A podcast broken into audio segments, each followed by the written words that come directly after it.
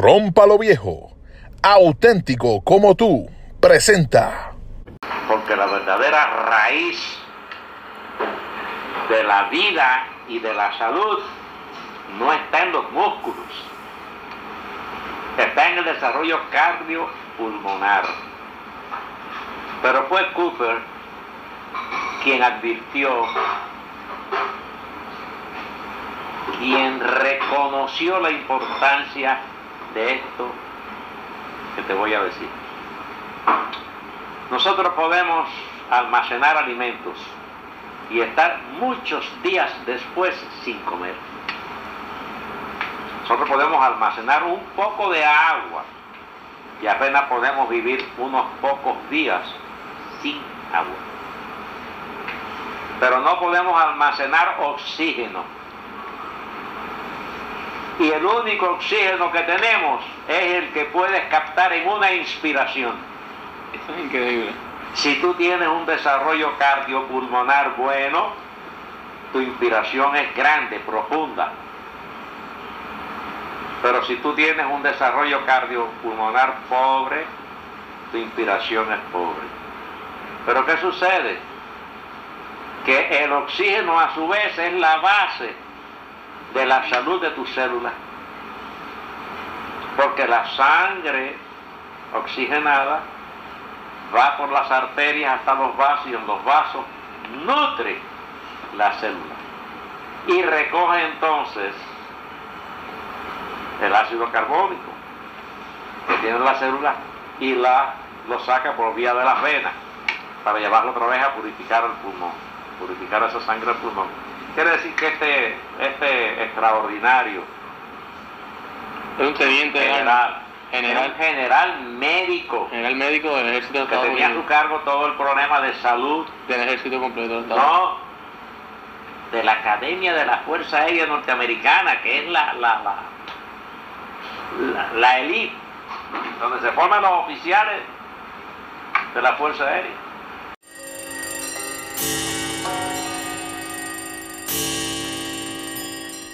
Bienvenidos al podcast de Luis. Yo soy Luis y verdaderamente gracias por estar ahí, gracias por entrar una vez más al proyecto.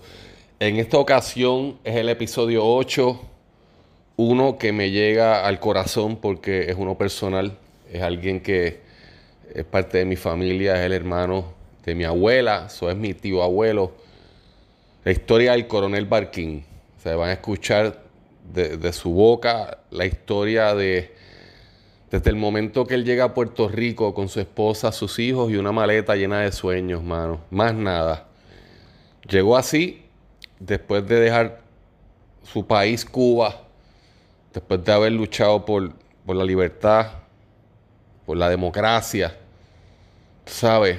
Un hombre de verdad increíble, un educador militar, una persona que por su convicción eh, fue, condenado por supuestamente traición a la patria a ocho años de cárcel en la isla de Pino.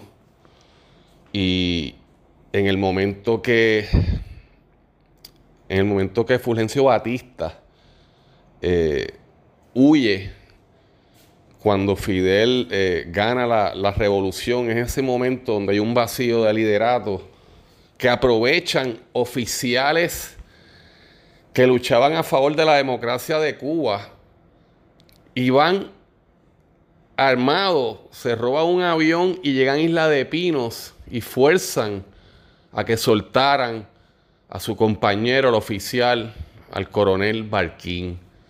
Y de ahí es que Ramón, esta historia la van a escuchar de la boca de su nieto, mi primo, el licenciado Juan Carlos Consuegra, al final de, de que termine de hablar su abuelo, mi tío abuelo, eh, y él va a contar la primera parte de su vida, porque quiero que los detalles se queden para la historia bien y fuera irresponsable que yo empiece a hablar de los detalles en Cuba cuando esa parte de la entrevista se perdió. So, Juan Carlos va a estar terminando después de su abuelo lo que es esa parte y también hablará del principio lo que está pasando hoy en día con la American Military Academy que, que es el gran legado del coronel Barquín. Pero lo que es increíble es que una persona como, como el coronel, uno puede ponerse a hablar de todo lo que él hizo por el jogging en Puerto Rico. Él fundó el Torrimar Jogger Club, por eso esa pista lleva su nombre en Torrimar, ¿entienden? Y, cuando él empezó a hacer jogging fue de las primeras personas en hacer eso. La gente pensaba que estaba loco, que hace ese tipo corriendo por ahí. Pero verdaderamente él estaba buscando lo que aprendió en el ejército en Cuba, porque su situación personal lo hizo volver ¿no? a buscar esa condición física que él tenía de chamaquito. Y e, esa historia la van a escuchar. Un tipo brillante. O yo puedo.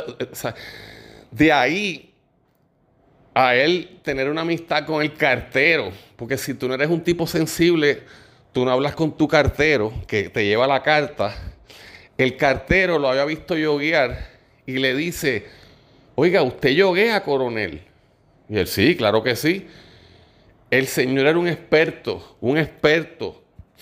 Y se empieza con él. Esa amistad hace el Torrimar Joggers Club, pero también lo lleva a que, como, como siempre, un tipo súper competitivo, de repente se convierte en un experto jogger. Y de ahí a ir a competir a los maratones de Nueva York y Boston y París, brother, y casi ganar la categoría mayor de 70 años. O sea, este señor es una demencia. Yo puedo hacer un podcast de él, el corredor, que al final su más grande orgullo fue que ganó un trofeo para Puerto Rico, mano. Un tipo que llegó a este país sin nada y logró fundar la escuela más importante hoy en día de lo que es escuelas privadas en Puerto Rico, y es la American Military Academy. Esa es la que hay. Un señor que llegó aquí, ya habían establecido las escuelas principales, vaya a Mayagüez, quiebran, llega, se mueve a San Juan, y estando en el medio de Guainabo, donde ya está Colegio San Ignacio, Colegio Marista, Academia San José, todas las escuelas establecidas, ¿quién piensa, si no pudiste en Mayagüez que no hay nadie, que vas a hacer tú algo aquí? y logra hacer la American Military, la Academy con estudiantes que estaban sueltos, a los que votaban. Él los cogía, hacía 20 para acá y 20 para acá, y hace la primera escuela para que fuera diferente, donde los niños podían dormir en la escuela. Ese pensamiento militar de, la, de, las barricadas, no, no, no barricadas, este, whatever, donde duermen. Y esa mentalidad militar hace que la escuela fuera diferente y de ahí hace que empieza a crecer, hermano. Esta historia es especial. ¿Entienden? El militar, el padre, tú sabes, la parte del atleta.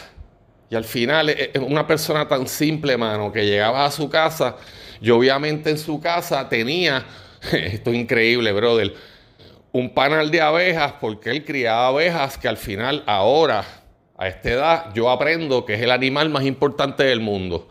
Y este señor tenía en su casa, porque así era el coronel Barquín, ¿quién, quién tiene en su casa un nido, un panal de abejas? Pero panal en la caja, ¿no? Él criaba y literalmente hacía miel. ¿Estaba loco? Hacía miel. cabrón hacía miel. Y la repartía a la familia. Yo, yo pensaba, ¿quién quiere eh, que lo piquen las abejas? Todo el mundo está corriendo las abejas. Este tipo las tenía en su casa. Yo llegué una vez y literalmente tenía el traje y la careta puesta, el casco. Y decía, está loco para el carajo. No, mano, ese era el coronel Barquín. Ahora, todo eso, obviamente, acompañado de una mujer especial, porque este tipo era un gigante. Y, Hilda, su esposa, la van a escuchar en la entrevista ahora cuando ella interrumpe y nos trae comida. Y tú ves estos dos seres, que en este momento de su vida, él está ya en los 80, ella tiene 70 y, tú ves esa relación y, empiezan a discutir de una manera bien tierna, mano. Qué palabra tan linda, la palabra ternura. Ahí me han dicho tierno una vez en mi vida. Pero anyway, y fue algo bien especial. Esa palabra, mano, cuando usted escucha a Hilda, su esposa, entrar y ver la ternura de esa relación, mano. Wow. O sea, de verdad, fue un momento tan bonito y no me doy cuenta hasta ahora porque yo no, yo, no había escuchado esta entrevista desde que la hice en 1996. ¿Entienden? Por eso es que es especial el podcast, porque cuando nosotros estamos hablando, yo no sabía que esto iba a ser un podcast, no había este formato. Esa entrevista se hacía, yo la hacía en una casetera y de ahí la transcribía y that's it. Lo que pasa es que sentía que lo que estaba pasando ahí, en, mano, cogí bien en serio estas conversaciones y empecé a guardarlas. Y por eso hoy en día, pues tengo estas historias que para mí son importantes y hay que dejarlas para el futuro, para las futuras generaciones que escuchen las historias de la boca de ellos mismos, manos. Por eso ahora, ahora mismo no voy a hablar más. Es la historia desde su boca del coronel Ramón Barquín. Si no dije, si se me quedó algo fuera en la intro, Juan Carlos recupera cuando se acabe este podcast con la historia de la familia desde Cuba pero ahora van a escuchar desde que él llega a Puerto Rico y todo lo que pasa. Lo último que les digo, cuando le pregunto, mano, para que entiendan la mentalidad de este señor, yo no sabía que era tan grande, si no me lo hubiera disfrutado un poco más. Pero cuando yo le pregunto a él qué es lo más de, lo que él se siente orgulloso, y uno piensa obviamente que va a decir su, batalla en Cuba por, por su país o, o llegar a Puerto Rico y, dejar la American Military Academy. Pero no, mano, su, legado, su, orgullo más grande era haber ganado un trofeo en un maratón eh, grande, Nueva York-Boston, y haberlo traído y regalárselo a Puerto Rico. ¿Entienden? Él amaba esta isla. Y es de esos primeros cubanos que, sentó ¿no? lo que es el, el trend de cubanos que venían a Puerto Rico y hacían de esta isla su país. Y, eso es algo especial, hermano. Y amantes de la democracia y lucharon y ahora ha sufrido mucho con lo que pasó en el Congreso, porque él era, él amaba lo que es La, democracia y, los Estados Unidos, ¿entiendes? Respetaba mucho. Y por eso es que para mí escuchar su voz es una demencia. Escucharlo en el 2020, que hacemos que reviva, es algo que que es importante y, con mucho cariño se lo dedico a, sus hijos eh, Lili y Ramoncito, a sus nietos Lilimar y Juan Carlos, Marilu y Ramón Carlos y el resto de la familia que, que sé que van a disfrutar de esto y de sus bisontes, brother, porque yo soy bisonte, para que tú lo sepas. Mi alma mater. Nos fuimos con ustedes, el coronel Ramón Barquín. A Puerto Rico en el año 1961, en el verano de 1961, con dos familias arriba de mí sin un centavo. Me tuve que empezar a luchar como cuando tú estás nadando corriente arriba o cuando estás subiendo una cuesta, que es bien difícil. Llegar a un país que no es el mío por primera vez, sin tener amigos ni compadres, tener para ver cómo yo empezaba a ganarme el sustento y mantener a mi familia. Porque tenía en ese momento a dos hijos, Ramoncito, hijo, y Lilia, mi hija. Pero también a Juan Consuegra, que vino conmigo para acá, que no era hijo mío, pero estaba adoptado por mí, prácticamente.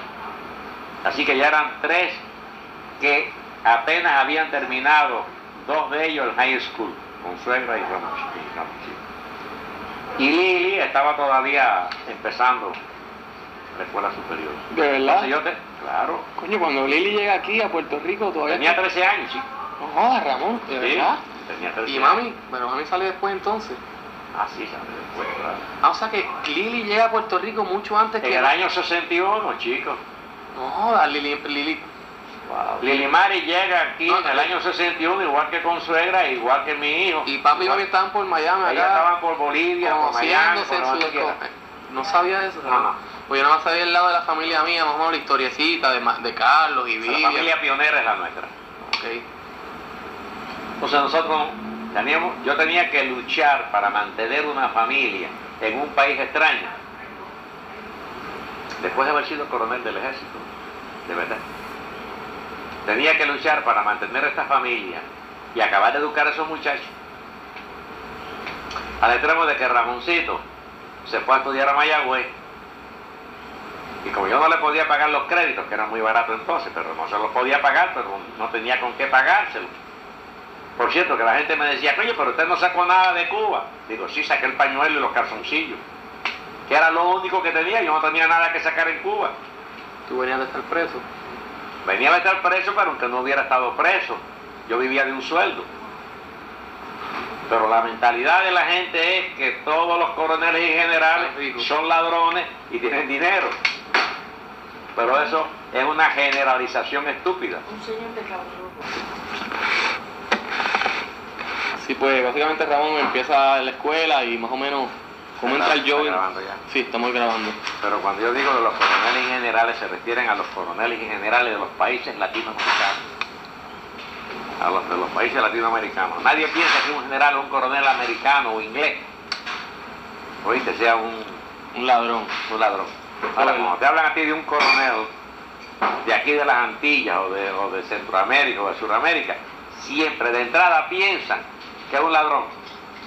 Hasta que tú le pruebes lo contrario. Exacto. En Cuba habían algunos jefes militares que eran unos verdaderos bandidos, pero habían muchos que eran muy honrados, muy decentes y muy académicos y muy profesionales. Bueno, pues me tocó a mí ser uno de ellos. Así que yo llego a, a Puerto Rico 61, dijiste, ¿verdad? en el año 1961 sin un, sin un centavo a trabajar, a ganarme la vida para acabar de educar a mis hijos. Ramoncito ingresó en Mayagüez. Déjame decirte que para poder pagarse allí sus créditos, para poder pagarse sus créditos, hacía tres cosas. Él había aprendido judo en, en, en La Habana con el maestro japonés Takahama y con Chu, que luego vino para acá. Entonces él sabía judo, había llegado allá a cinta negra. Entonces, como estudiante del recinto del campus de Mayagüez, él daba clases de judo. Segundo, él era muy bueno en matemáticas, de siempre. Entonces le daba clases remediales a los estudiantes del primer año que tenían dificultades en las matemáticas. Segundo trabajo que tenía. Y tercero, de noche, una ganga de ellos se reunía para limpiar con mangas de agua las cafeterías de allí. Y entonces a las de 11 a 12 de la noche era con mangas de agua fría y caliente, limpiando todo aquello.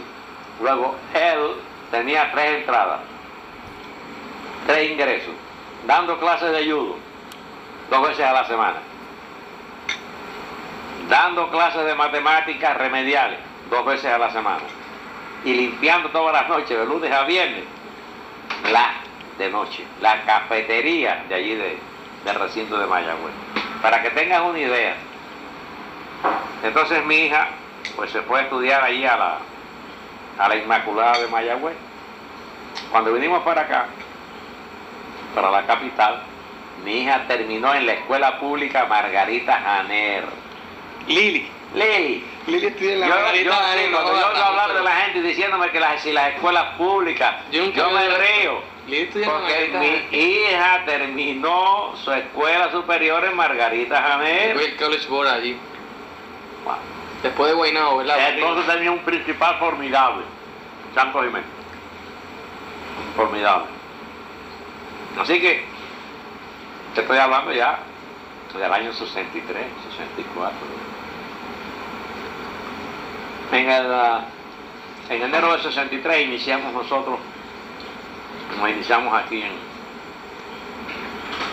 en cuatro calles en Guaynabo. Aquí, aquí ya tú estás corriendo, en- el, el- el jogging está en tu vida ahora mismo, Ramón. Todavía. Tú estás todavía eh, eh, más preocupado en Yo sí. no, no, yo el no trabajo puedo, tuyo. no, no puedo triunfar en Mayagüez. Entonces con la venimos escuela, para- con la escuela. Con la escuela.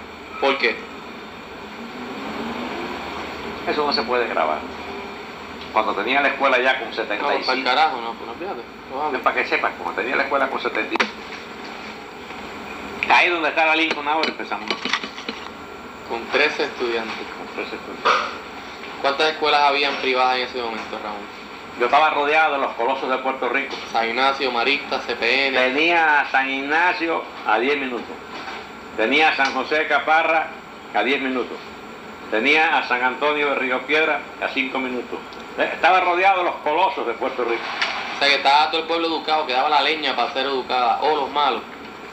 Pero el problema está en que yo tenía confianza en que nosotros podíamos educar igual o mejor que esos colosos. Tenía confianza en que nosotros podíamos dar una educación integral y cuidar al muchacho todo el día hasta por la noche. Y si querían dejarlo dormir, también se lo cuidaban. Servicios que no ofrecían entonces esas escuelas. Teníamos tanta confianza en nuestra forma de educar que no le teníamos miedo a esos colosos. Y es algo muy importante para la juventud, que sepa a enfrentarse a retos con confianza en sí mismo. Está bueno. Así que Es que, es que así, cuando uno de verdad tiene confianza en su producto, uno va a uno y no hay quien carajo se pare en el medio. no es tu producto, tienes confianza en ti. Es mí, que es el producto. No tienes confianza en ti. Correcto. Bueno, Ramón, estamos aquí. eh, ¿Cuándo es que empieza la American en la, donde está la Lincoln ahora? Estamos hablando, ya estamos en el 70 o todavía. Llegaste en el 61, Yo comienzo allí en enero 83. En el 63, en la, aquí, en la, en la esquina esa. En la esquina esa, se llamaba esquina Cuatro Calles. La esquina cuatro calles. Empezamos ahí. Pero llegó un momento en que la autoridad de carretera nos dijo, se tienen que ir de aquí porque hay que hacer un paso a dos niveles con fondos federales. Y tenemos que coger tres cuerdas de los terrenos que ustedes tienen. Pero estábamos allí con un contrato de arrendamiento y una opción de compra. Entonces llegó un momento en que podíamos comprar por la opción de compra, pero al mismo tiempo queríamos buscar tierras del gobierno para movernos. Y yo me encontraba con que tenía que decidir qué sombrero iba a usar. Si el sombrero del educador o el sombrero del real estate para ganar dinero. Si ejercíamos la opción de compra, carretera nos tenía que comprar a nosotros y no al dueño de la tierra. Correcto, porque entonces tu propiedad era tuya. ¿verdad? Y Pero si no, si no, pero si el gobierno nos daba tierras, no nos interesaba ejercer la opción de compra. Se daba la opción de mudarse. Si nos daba tierra para mudarnos, menos nos vendía tierra. Bueno, así fue, la autoridad de carretera nos dijo, mire, nosotros le podemos dar tierra hacia la muda y le podemos dar tierra hacia Bayamón. Se, la- se vendemos prácticamente a lo que nos costó a nosotros, con tal de que ustedes se muevan. se muevan y nos dejen edificar los dos niveles que hay ahí, que actualmente hay allí, como tú sabes, como la carretera 20 y los 20.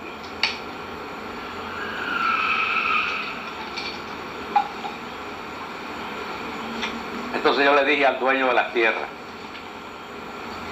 mire, yo voy a ejercer la opción de compra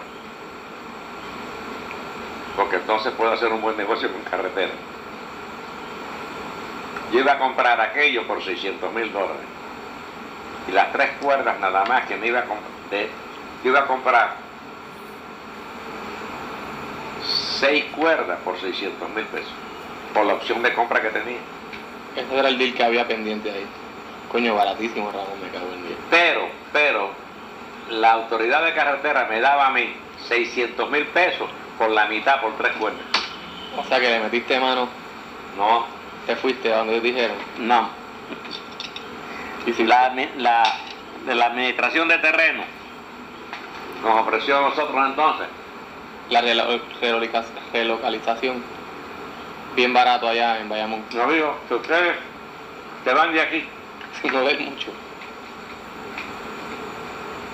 Sí, esa es opción de compra. Y se van.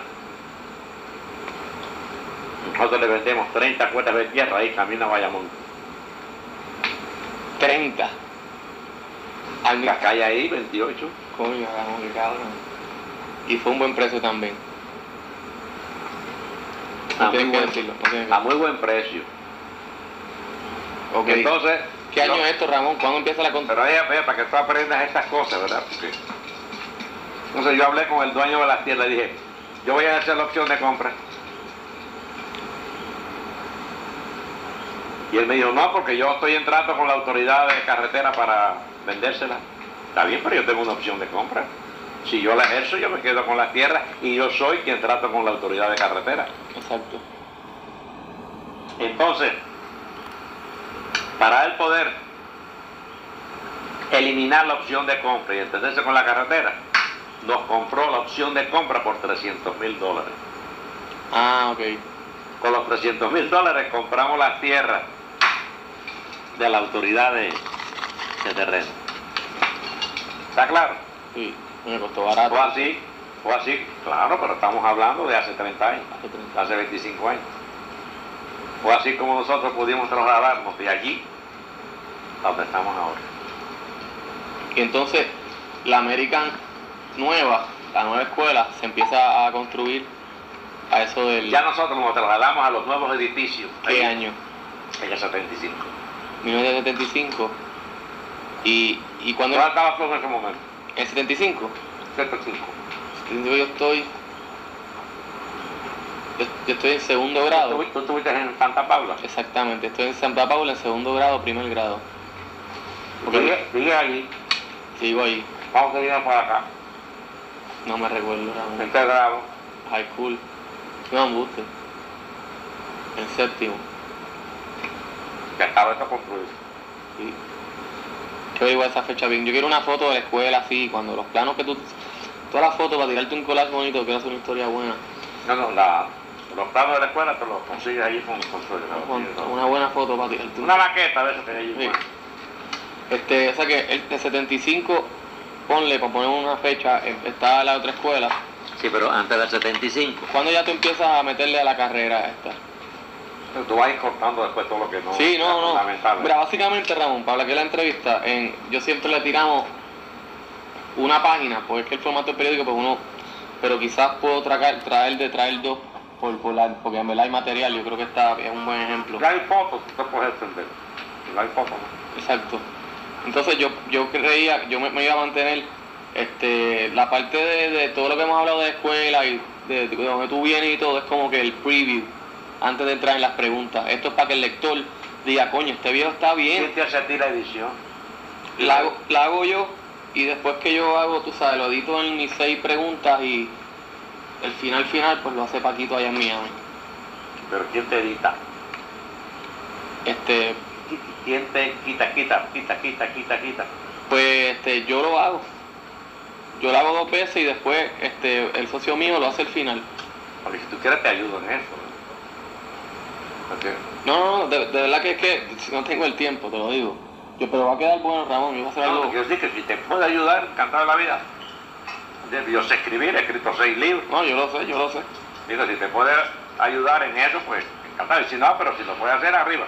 No, yo- es que para mí es un gusto hacerlo, en verdad. Ah, ya, mira, y yo necesito tiempo, así que... Exacto, yo lo sé. Créeme que yo te voy a hacer, ¿sabes? Lo que yo quiero es hacer algo bien hecho, ¿no? Bueno, mira, en la lucha, en la lucha por levantar fondos para poder construir la nueva escuela, en esa lucha, de hablar con los padres, de solicitar la ayuda de los padres, en fin, de convencer a los padres.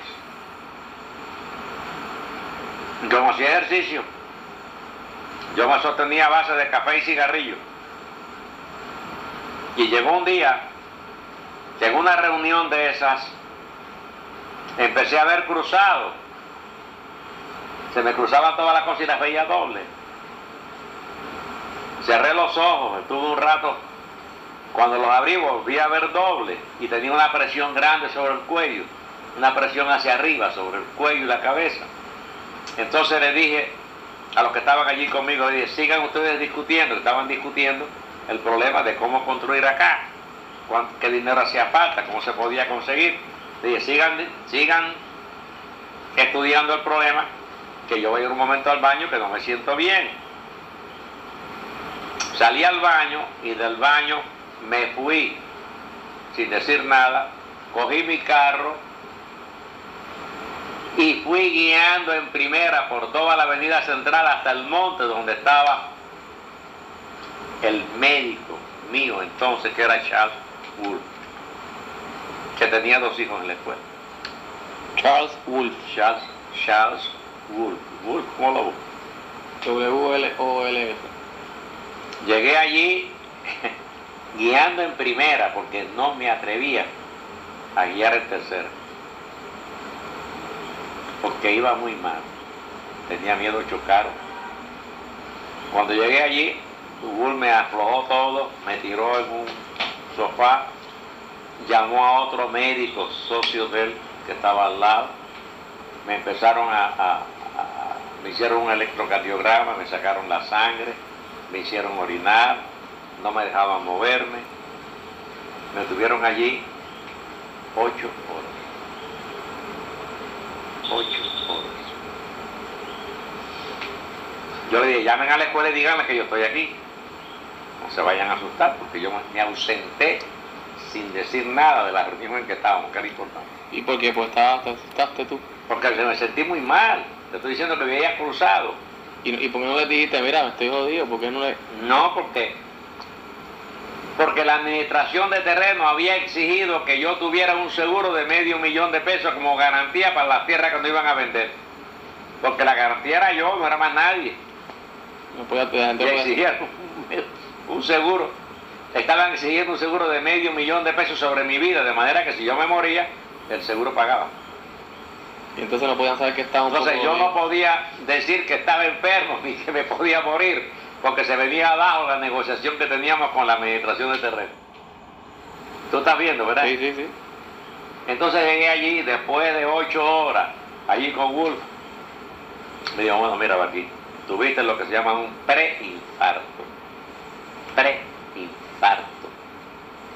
No puedo en el electrocardiograma localizar a dónde te Cuando fui allí otra vez, que ya me sentía mejor.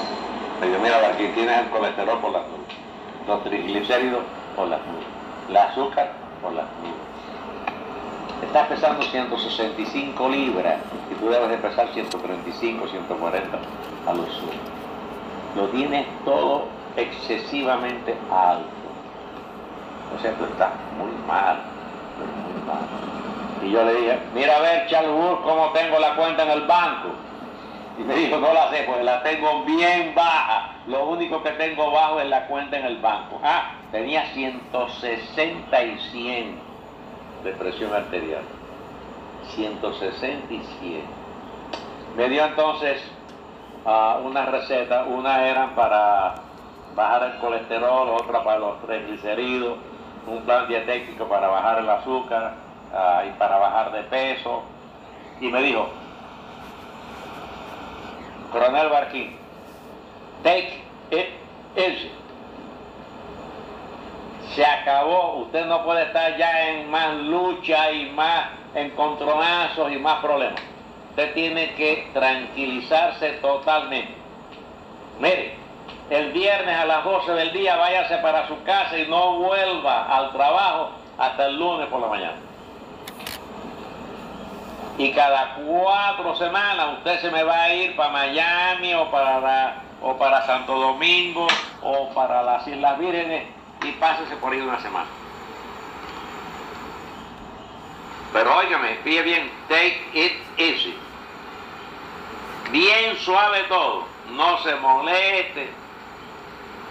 Y venga a ver dentro de tres meses. Y yo me acordé de cuando yo era cadete, en la escuela de cadetes de La Habana, que en el primer año todo era corriendo.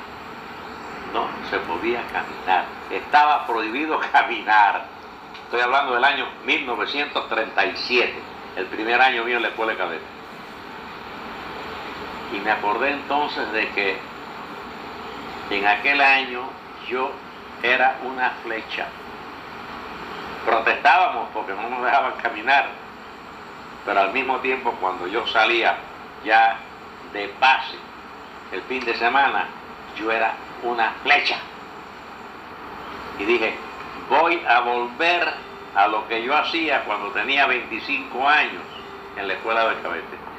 Voy a volver a correr y voy a volver a nadar. Porque si yo tengo que sentarme en un sillón y mecerme, voy a terminar en un sillón de ruedas. Y yo prefiero morir nadando, caminando y corriendo a morir en un sillón de ruedas. Entonces decidí recomenzar lo que yo hice en el año 37 al 38 como cadete del ejército de Cuba. Me levantaba a las 5 de la mañana y a las 6 de la mañana estaba ahí en el condado, en el condado, corriendo en la playa. Primero caminando una semana, después caminando y corriendo, finalmente corriendo, pero al mismo tiempo nadando. Cuando nadie hablaba de correr, que ahora es yoguear, nadie, nadie, nadie, yo lo hacía. Al extremo de que en la escuela yo corría, ahí en el campo de la escuela, la gente creía que, la gente decía que yo era un viejo loco. y efectivamente, para la gente era un viejo loco porque nadie corría. Esto fue para Porque que no se veía una persona sola corriendo. Exacto, Solo. exacto, es algo normal, es verdad. Era anormal, no era usual. Pero como a los dos o tres años de estar yo haciendo eso, que me sentí muy bien, no me repitió aquello que me dio del preinfarto.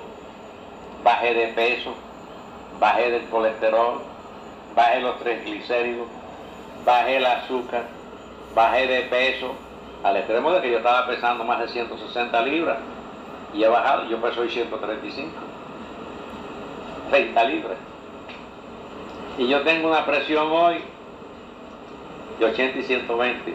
Y un pulso que nunca me llega a 50. Nunca me llega a 50. Es decir que yo empiezo a correr porque tuve un accidente serio que pudo haber sido un infarto masivo. Pero como yo hice mucho ejercicio en la juventud, eso fue lo que me protegió. Ok. Pues empiezas a correr y empiezas a correr. Este, me Empieza a correr. que fundas el, el Tortimal Jogging Club. Digo, empiezo a correr. ¿Eso te acredita a ti? Digo, empiezo a correr cuando nadie hablaba de jogging. El jogging no existía. Después que se convierte en un estilo de vida, después era a Sí, correr. como a los tres años después, empiezo yo a hablar, a oír hablar por la radio, por la televisión, de este general Cooper, el general médico de la Fuerza Aérea Norteamericana, de los trabajos que estaba haciendo. Y cómo recomendaba correr, nadar, montar en bicicleta, etc. Y el aeróbic en sí, para desarrollar el sistema cardiopulmonar, que era básico para la salud y la calidad de vida de la persona. Y yo me decía, bueno, yo estoy en la, estoy en la onda. Yo estoy en la onda ya. Estoy ahí bien al Yo estoy día. en la onda ya. Ramón, Así que lo que entonces hice fue tecnificar, profesionalizar lo que yo estaba haciendo. De acuerdo con las instrucciones y las experiencias del general Cooper. Y más o menos te mantenías corriendo en aquel tiempo. Este, se terminaba el trabajo y a eso de las 6 te ponías las tenis Generalmente a las 5 de la tarde yo iba a correr. y te Corría cuánto? 20 minutos, después Exacto. corría media hora, después llegué a correr por más de media hora. Pero entonces conozco a un individuo extraordinario, un puertorriqueño, que era, era, ah, era, ¿cómo se llama esto? Cartero. Trabajaba para el servicio postal de, de Puerto Rico aquí en Guaynabo, ¿Cómo se llama? Gualberto, O Alberto. Gualberto Vega. ¿Cómo lo conoces? Corriendo. Bueno, él, él, él, él me dejaba las cartas en casa y nos saludaban. Y un día me vio corriendo. Y dice, óigame, compadre, pero oiga, si eso es lo mío, a mí me encanta correr también. Y yo estoy entrenando gente en 100 metros y en 200 metros, hasta 800 metros. Y Y ahí se unieron y yogueaban juntos. entonces nos juntamos y juntos empezamos, fuimos a fundar lo que es hoy el Torrimar Jogger Club. De verdad. Y entonces la pista que es hoy de tartán era de fango. ya de fan. Creamos allí una directiva. Yo quería que Gualberto fuera el presidente porque él sabía, Claro. él tenía la técnica, tenía la El experiencia, sobre todo en pista y campo, no en jogging, Sí, sino en country. pista y campo, en pista y campo. Pero él me dijo, no, no, no, ver aquí, mira, tú asume la presidencia de este nuevo club y yo te ayudo. Bueno, Y por ello. así fue como yo soy el primer presidente del Torrimar Jogger Club teniendo al lado a Alberto Vega, que era el que sabía, porque yo era simplemente un aficionado. Tú eres la imagen del club. ¿verdad? Sí.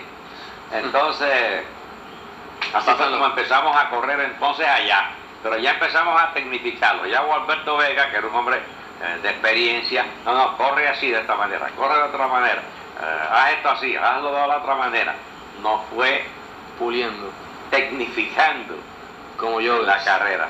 Hasta que al fin decidimos irnos un día a correr aquí en un maratón en San Juan, que estaban los Shipshit Moy, que es una secta yoga india. ¿Verdad? Estaban aquí promoviendo las cosas de calidad de vida. Y así corrí yo los dos primeros maratones aquí en San Juan. Por cierto que en el primero hice 4.10 y en el segundo hice 4 horas. En, que- en 10 En kilómetros. 26.3, en 42 kilómetros, Coño. 26.3 millas. Fenómeno, tú. O sea que esa es una pregunta que te iba a hacer, Ramón. Este, eh, ¿cuándo? Ya estamos en el tema que tú quieres. Sí, estamos bien en el tema que yo quiero. Pero antes de, de seguir, este, empieza a correr y, y cuando empieza esa obsesión por correr más y más, ¿sabes? Porque ah, yo sé que todo en la vida, pues, es algo que primero uno, uno logra el logro y entonces después viene más, porque el hombre así te satisface y sigue esa necesidad creciendo y, ¿sabes? Cuando es que tú empiezas a tripear con coño, vamos a correr mucho, vamos a empezar a ir pues, profesional, a correr un maratón. cuando nosotros sabemos de que habían convocado para correr en esta secta del Shushit Boy para correr el maratón de San Juan, que lo convocaron como primer, nos empezamos a preparar para eso. Ese era el primer maratón de Puerto Rico. El primer maratón que yo corrí en Puerto Rico, yo no creo que antes había habido otros maratones. Esto fue antes del González Padín y todo eso, mucho Sí, antes. sí, mucho antes de González Padín. Este, ya había San Blas y antes del maratón de San Juan, que ya se acabó también. Eh, O sea que este es el primer maratón, el San Blas, el maratón de San Blas es el de Coamo. Eso No, porque ese es un medio maratón.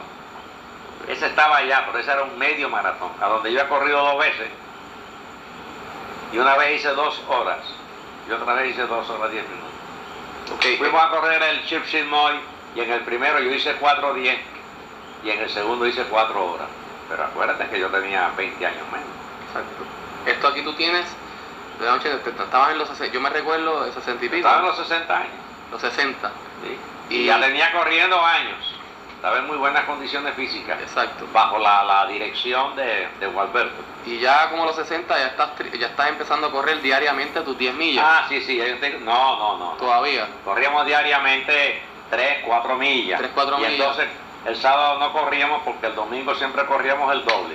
Si estábamos corriendo un promedio de 4 millas diarias, el domingo corríamos 8. Si estábamos corriendo un promedio ya de 5 o 6 millas, ah, el domingo corríamos 12.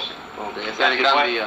Sí, siempre duplicábamos el domingo ah, el promedio que estábamos corriendo en la semana. Y, y había una consistencia bárbara, era toda la semana, todos los días, era No, era metódico ya. una religión. Allí ¿verdad? se fueron incorporando gente, se fue formando el club. Allí se incorporó en los primeros tiempos uh, Salvi Colón, Ajá, que todavía lo que ha, sido, ahí. que ha sido un líder dentro de este movimiento de allá, ¿verdad? Y se incorporaron una serie de gente que después pues se fueron, como el médico Jody Sanardi, que ya no está corriendo, como un visitador médico, un gran, una gran persona Lugo, que ya no está corriendo, como Joe Jiménez, el primo de Luis, el marido de Josefina, Ajá. que ya no está corriendo. Es decir, una serie de gente que entonces corrían y después lo dejaron de hacer. Sí, porque se cansa, en un momento de coño, parecen que hace su casa durmiendo. Porque ¿verdad? requiere una, requiere una gran voluntad y requiere haber tenido el accidente que tuve yo. Exacto, esa. ¿verdad? Esa necesidad de llegar a él. Sí, ese estímulo, ¿verdad? Exacto. Cuando yo me vi que yo podía correr y saltar y nadar y me contrastaba con el momento que por poco me muero, dije, no, coño, hay que cuidarlo. Ramón, ¿cuándo te vas por primera vez a correr un maratón afuera internacional o mundial? ¿Cuándo Cuando después que yo corro aquí los dos maratones con los Chipchimoy, entonces ya estaba el club andando y decidimos entonces irnos a Nueva York. Entonces corría tres maratones seguidos en Nueva York. Muy bueno, pero hacía 420, 425, etcétera. Y a los 75 años, no, a los 74 años corro en, en Nueva York y gano el segundo lugar en mayores de 70 años. En el, el maratón de Nueva York, En el maratón de Nueva el York, clásico más grande ahí. en el clásico, Y- compitiendo contra como 40. ¿Cuántos años llevas compitiendo en el maratón de Nueva York? Desde el Bueno, he 70. competido nueve veces. Nueve veces. ¿Y en el de Boston? Y eh, no, en Londres. En Londres. Coño, en Yo corrí Londres. en Londres, sí, claro. ¿Cuántas veces has corrido el maratón Yo corrí en Londres? A los 75 años. ¿Cuántas veces has corrido? ¿Una vez? Una vez en ¿Qué Londres. llegaste? Dos veces en San Juan. Una vez en Londres. Y Nueve en nueve meses en Nueva York. Nueve veces en Nueva York y, y el de Boston no lo has corrido. No, no he corrido en Boston ni en Chico. Ni en Chicago. Ok, y el, y el, el, el, ah, el resultado más, más grande que has tenido fue segundo en tu categoría, que era los El, el 75 éxito mayor ha sido el segundo en Nueva York. en Nueva York en mayores de 70, en mayores de 70 años. Que el primer puesto lo coge un japonés que es un año mayor que yo, 76, y me gana por 4 minutos. Está bueno eso. Y cuando ya terminamos, que nos vamos a tomar una cerveza, ¿verdad? Un intercambio cultural. Sí, el japonés que habla bien el inglés, no con mucho acento, pero habla bien el inglés. Yo le dije, con ganas ya de, de, de- De chiste, de chiste. Le digo, le, usted viene el año que viene. Dice, si me manda mi corporación, vengo porque esto hay que pagarlo, lo paga la corporación, yo no tengo con qué venir. Le dije, mire, si viene el año que viene, avíseme. Que voy a correr con un retrato bien grande de MacArthur en la espalda, a ver si usted me va a pasar. Entonces él tenía sentido del humor. Oyó el chiste y se empezó a reír a carcajadas. De verdad. Entonces llamó a dos japoneses más que estaban allí y le dijo en japonés eso. Y aquellos japoneses se reían, se reían a morirse con el chiste de que yo iba a correr con el retrato de MacArthur a ver si se atrevía a O sea, entendieron el chiste, tenían sentido del Se humor. pudieron comunicar con el chiste. sí, Eso está bueno. Eso fue. Ramón, este, Entonces ahora me estoy preparando para correr el maratón de Nueva York con 80 años. Pero como los acabo de cumplir, voy a competir con todos los de 81, 82, 83, o sea 89. que este es un buen O oportunidad sea que para tengo ganarlo. un buen chance de correr en buen tiempo, ¿verdad? Puedo coger uno de los cinco primeros lugares, uno de los tres primeros lugares. Porque el único, el único trofeo que ha venido a Puerto Rico de Nueva York lo traje yo. ¿Verdad? Aquí más nadie ha traído Ni trofeo. un carajo, ni... No, no, no, no. De Nueva York, el único que ha traído un trofeo soy yo. De mayores de 70 años. Cosa, Ramón. Ay, coño. Este, hace creo que dos semanas corriste 80 vueltas a la pista a los 80 años. Sí. Pero para mí es más grande que lo llevas haciendo desde que tienes 69. No. Coño, eso es lo grande Desde que esta- tengo 65 años, lo tiene, lo yo hace empecé a correr. la tradición de las 65 Sí, vueltas. desde lo que tengo tengo 65 años. Esa es la pregunta que más te quería hacer. ¿Cuándo te da la loquera? ¿Quién te A lo los dice? 65 años. ¿Quién te dice, Ramón, haz esto? Es tú mismo que dice, A mira, los para el 65 carajo. años. A los 65. A los sentidos que la gente me decía ya anciano, que la Eh. gente me creía un viejito. Ahí fue que te, te van a joder estos tipos. Pues yo le voy a dar una demostración de que a los 65 años yo puedo correr 65 vueltas en la pista. ¿Te preparo a eso? Sí, sí. Oye, No puedo, que- comer mientras hablamos, ¿verdad? No te molesta. dé la gana. Viene la mesita que le pongo aquí. Oye, que son 15 millas. Sí. Ahí hay una. Entonces, yo llevo 15 años haciendo. 15 años haciendo. eh, para mí eso es lo más loco. Por eso ya a los 80 algo que coño. Desde los de, de 65 estás corriendo la cantidad de vueltas a la pista de tu Siempre edad. celebro mi cumpleaños en la pista. Eso es Eso grande gran de ejemplo. verdad. Eso es un gran ejemplo. Bueno, Oye Ramón, una pregunta que, que creo que es bien importante. Este, para hacer esos logros, yo creo que es bien importante la nutrición y el que ha visto, ha, ha estado cerca de ti, pues sabe que tú eres un fanático fuerte de la vegetación y las frutas y todos los minerales. Y quiero fotos del patio por eso, para que como que se vea de que para lograr esto hay que correr y también la nutrición y, y cuidar la, la vegetación y cuidar todos los recursos. Yo soy un amante de la naturaleza. Háblame de eso, de la naturaleza. ¿Cómo influye en ti para poder hacer esto, si es parte de ti? Bueno, yo creo que parte de la calidad de vida es lo que tú comes, lo que tú bebes. Yo soy un individuo amante de la fruta, amante de los vegetales crudos, amante de los cereales. ¿Tienes mucho arroz, Luisito? Eh, normal, un plato, una porción normal. Y tampoco puedo poner los frijoles juntos. Sí, los frijoles, los, son los frijoles Hilda. Sí. Échame ahí. Déjame ver de qué mesita. Ahí No te está, preocupes, yo cojo Y aquella mesita echa la jala para acá. Yo cojo esto mismo, Hilda. ¿Eh? Cojo arriba. Ah, bueno. Ah, yo como bien. Qué calor está haciendo, en. Yo soy tan amante de la fruta que Miami. ¿De verdad? Pues no me siento mal. tengo en el patio 13 frutales.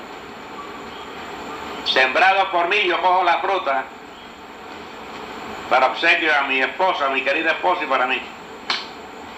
Yo como del patio los mangos, como del patio las guayabas, como del patio las acerolas, como del patio los caimitos, los níperos, Los anones. los anones, el No, mamey. mira, mira, mira. De casualidad. Mira ese de aquí del patio, ¿eh? Está duro como una piedra todavía. cosechado aquí del patio. Ya, deje ver, ya está maduro. Todos los árboles de la escuela, casi todos los plantaste tú, ¿verdad? Sí. Sí, Todos. esos son árboles de, de, de, de, de sombra Doble, y de exacto. flores. De crear de oxígeno. Sí. Volvemos a lo mismo, sembré, oxígeno. yo sembré mil árboles allí, mil árboles, quedarán 500, pero sembré mil árboles. allí. Ahora, sembraste, pero hay unos árboles ahí preciosos en la escuela, ¿sabes? Ah, Ahí hay eucaliptos, Toda esa área de la, del campo pelota y de las canchas, de, esa es la área más bonita de la escuela ahí. allá hay eucaliptos, Cabrón. allá hay caobas, allá hay cedros, allá hay ah, úcaros, allá hay frutales, mucho. Yo me dediqué a sembrar todo eso porque yo creía que era un servicio a este notable pueblo de Puerto Rico, esta comunidad extraordinaria de Puerto Rico, con la que yo tenía que cumplir y servir, por lo que me habían dado a mí. Me habían recibido con los brazos abiertos, me habían permitido luchar, vivir y triunfar. ¿Cuál ha sido el momento más, más significante de, de tu vida aquí en Puerto Rico? ¿Sabes? Relacionado todo con el, con, con, con el deporte, el jogging y eso, un momento de satisfacción. El momento más emocionante de mi vida fue cuando yo traje un trofeo de plata grabado, diciendo segundo lugar en mayores de 70 años en Nueva York, porque es el único que ha llegado aquí. Fíjate que el San Juan Están me sacó una fotografía, primera página ahí, de- con el trofeo, que tú lo vas a ver, lo tengo ahí. Este, Pero ahora a los 80 años, porque cualquiera cumple 60 años, pero cualquiera no cumple 80 años, No, corriendo. corriendo Corriendo. Ya eso es un Guinness World Record para mí, tú sabes.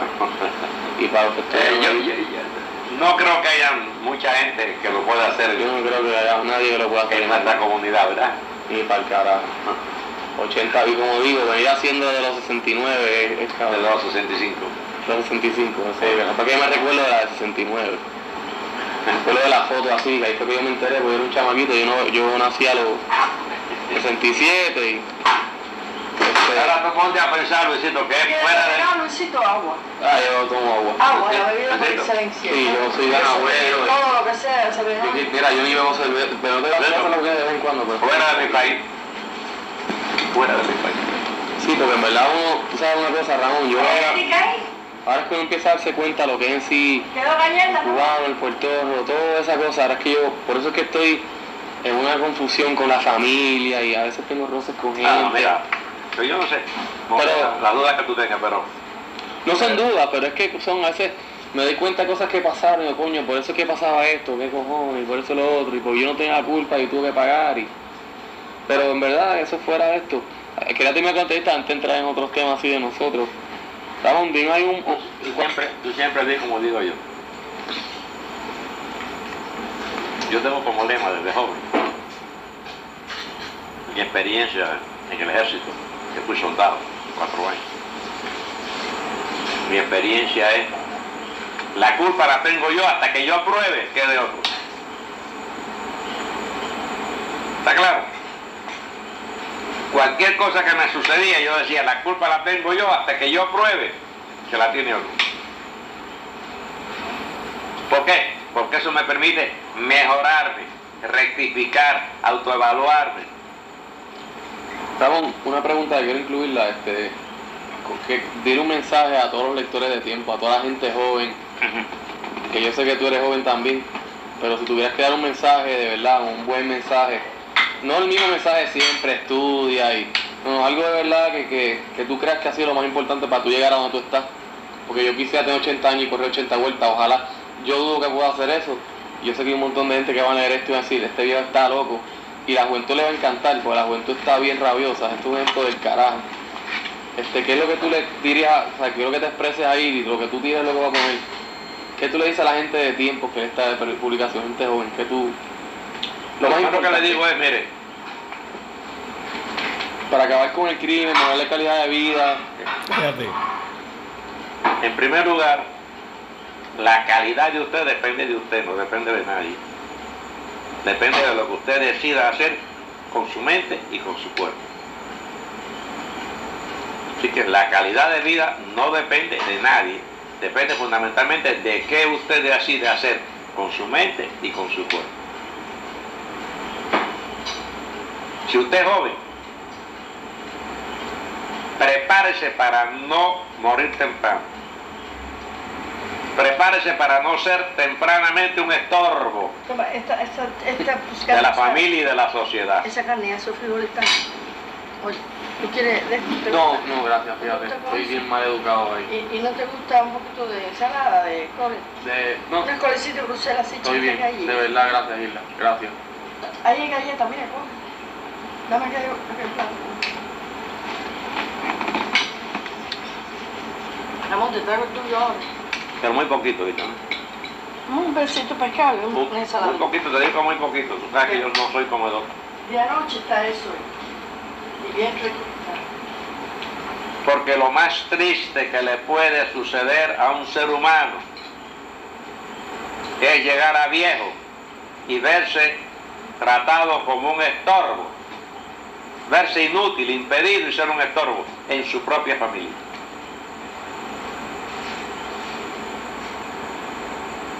Esto está bien bueno. Pero yo le puedo decir, mire, usted puede tener 80 años y no solamente no ser un estorbo ni un inútil, sino ser útil. No ser como Chencho. Como Chava Chencho, ¿viste esa obra de teatro? ¿Ah, Muy viste? bueno, muy bueno, Muy buena, ¿verdad? muy bueno. Un mensaje del carajo. Yo lo vi. Este. ¿Tú crees que hemos cubierto los, puntos? Dice que la edad es mental.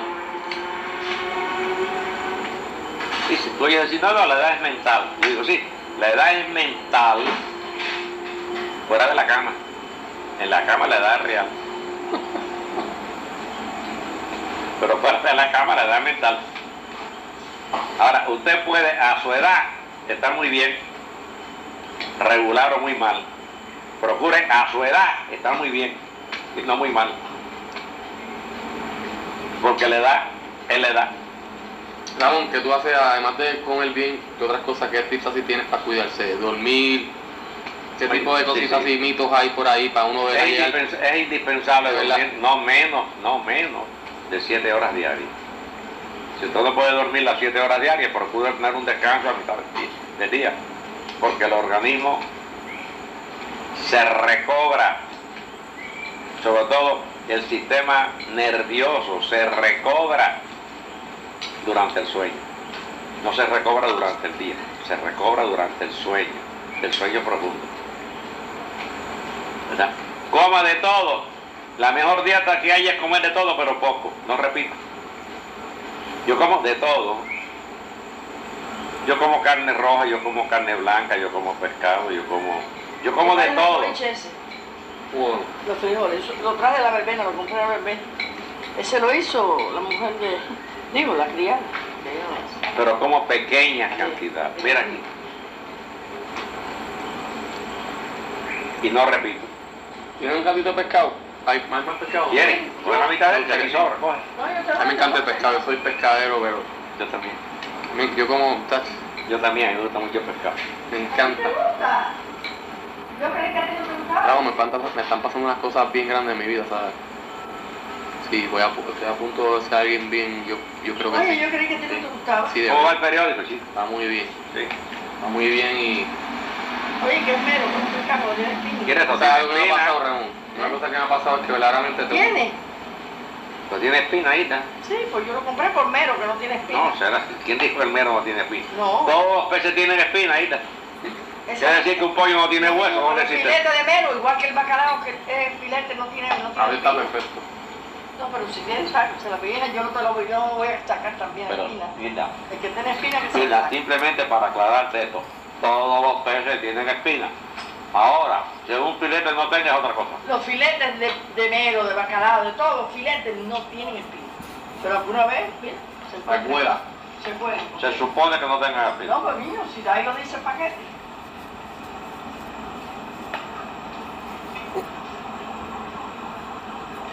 Hay un punto que te interesa decir que no hemos tocado. ¿Eh? Hay un punto que, que no hemos tocado. Mira. Coño. Cuidado que esto está lleno de espinas. Me acabo de enredar con otra espina del pescado. Sí, mira. Uy.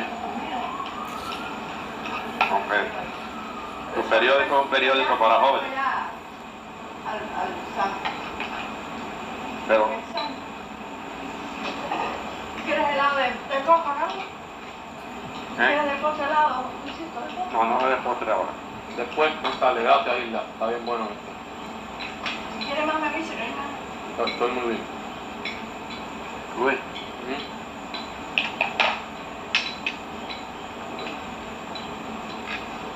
Hay un viejo adagio español que dice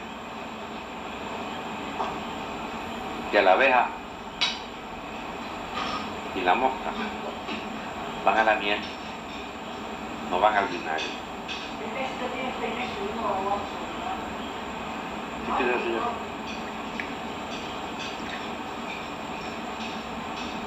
Dímelo otra vez. La abeja. Y la mosca no van al vinagre, van a la miel.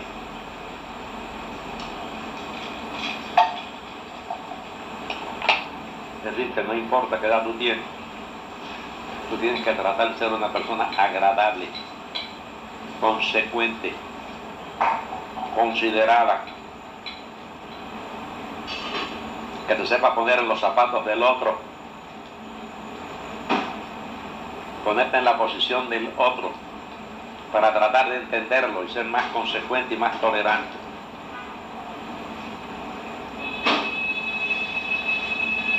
a una persona agria, de mal carácter, negativa, no lo quieren en ningún lado, se le cierran las puertas. Le puede llamar un, un, un uh, rompepuente, o sea, los puentes que le unen a su familia, a sus amistades y a la comunidad, él los rompe, se aísla.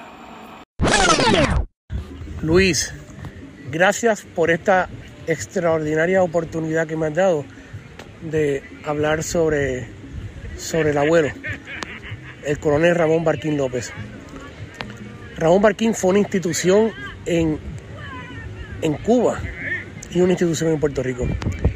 Eh, dejó el legado de la American Military Academy, Atlantic University College, en la institución de formación democrática, además de American Academy en Ciudad Jardín Gurabo, que fue cofundador. Te cuento, Luis, que este, además de ser el educador, eh, Ramón Barquín fue militar, fue diplomático, fue deportista. La única persona en Puerto Rico en traer un trofeo del Maratón de Nueva York. Llegó segundo lugar en la categoría de los 70 años y primer lugar en la categoría de los 80 años. Rompió récord en la categoría de los 80 años. Y la pista de Torrimar se le otorgó el el, el- nombre a Ramón Barquín López. Pero lo que es Ramón Barquín López, lo que fue Ramón Barquín López en Cuba, pues fue un militar, fue un amante de la democracia, amante de la libertad, una persona íntegra. Creía en los procesos democráticos, creía en que en, la constitución de 1940, una constitución completamente progresista, eh, que Latinoamérica, eh, muchos de los países se copiaron de ella. Y, y- pues estando diplomático en, aquel, en aquella época, donde la, democracia imperaba en Cuba, eh, hubo un golpe de Estado por Fulgencio Batista y Barquín no aceptó aquel golpe de Estado. Él, decía, el ejército está hecho para servir al pueblo y a la constitución, no estaba hecho para servir a intereses personales como Fulgencio Batista. Un grupo de jóvenes eh, oficiales desarrolló ah, un golpe de Estado contra Batista para restituir el orden constitucional y las elecciones en Cuba. Eh, dicho golpe fracasó, fue conocido como el golpe de los puros. Puros por la pureza, la pureza de integridad de unos jóvenes oficiales. Eh, Barquín fue sentenciado a ocho años de cárcel y dentro de, prisión, en aquel momento, eh, Fidel Castro gana la revolución, Batista huye un diciembre 31 de 1958, Cuba amanece un primero de enero del 59 sin presidente. Barquín lo sacan de la prisión de Isla de Pino y, y una vez llegó al Estado Mayor del Ejército en La Habana, le entregan el ejército a Barquín. Barquín, siguiendo, creyente de los procesos democráticos de la Constitución del 40, solicita al Tribunal Supremo de Cuba que interprete la Constitución de qué ocurriría ante la ausencia de presidente y vicepresidente. El Supremo dijo, ya la Constitución del 40 no es una fuente de derecho, la Revolución cubana lo es. Inmediatamente el coronel Barquín agarra el teléfono y se comunica con el comandante en jefe Fidel Castro, el cual instruye en, en entregar todos los, de informar a todas las bases del ejército alrededor de Cuba que se unan a los grupos revolucionarios. La guerra terminó. Eh, Fidel Castro quería que Barquín fuese parte de la revolución. Eh, increíblemente, en prisión, pues eh, Ramón Barquín desarrolló la habilidad, tenía la vocación de ser maestro y enseñaba a leer a aquellos que, que- en prisión no lo sabían hacer. Eso es un colegio, el colegio que hizo en Puerto Rico, él quería hacerlo en Cuba. No, no se lo permitió Fidel porque Fidel lo obligó a ser parte del gobierno y al punto que le decía, eh, Barquín, encárgate del Ministerio del Exterior, Ministerio del Interior, encárgate, ah, yo quiero montar un colegio, ah, pues encárgate entonces del Ministerio de Educación. Barquín nunca aceptó, nunca aceptó. En aquel momento, pues Fidel, eh, por supuesto, tenía la preocupación de que ocurriera una contrarrevolución dirigida por, la, por los Estados Unidos y ordena a, Raúl Castro y al Che a investigar quién sería la persona dentro de Cuba que podría liderar una contrarrevolución. Y todos los dedos señalaban a- al coronel Ramón Barquín. El coronel Barquín lo sabía. Al- al demostrar ningún interés en participar del gobierno, pues era una amenaza y una sombra para Fidel. Fidel lo amenaza y le dice, tienes que unirte o voy a degradar a todos y cada uno de los oficiales que participaron en el golpe de los puros, en aquel golpe de 1956. La presión a aquellos compañeros oficiales que fueron fiel a Ramón Barquín, pues fueron los que dijeron, los que ayudaron y presionaron a Ramón Barquín a decidir que tiene que abandonar Cuba. El coronel abandona Cuba como embajador plenipotenciario, que es una posición eh, que conlleva, conlleva beneficios y privilegios como embajador, pero sin responsabilidad y deberes. Condicionado su, su, su salida a que hubiesen elecciones democráticas. Fidel dijo, van a ver. Lamentablemente en tres meses llegó el abrazo famoso de Fidel Castro con Nikita Khrushchev, que en aquel momento era el, el primer ministro presidente de la Unión Soviética, y ahí pues eh, Ramón Martín hizo su renuncia. En el Hotel Mayflower Washington DC se encuentra con Luis Muñoz Marín, que le dice, Marquín, tu colegio hazlo en Puerto Rico. En Puerto Rico, Ramón Marquín comienza su colegio en el poblado de Rosario. En el poblado de Rosario. Y, y ahí terminó este, comenzando ese colegio. Y ahí, gracias a Dios, comenzó la American. La pérdida de Cuba fue la ganancia de Puerto Rico. Ramón Marquín, un legado en Cuba, un legado en Puerto Rico. Ese, Luis, fue mi abuelo, fue tu, tu tío abuelo. Gracias por esta oportunidad. Te quiero mucho, Luis. Un abrazo.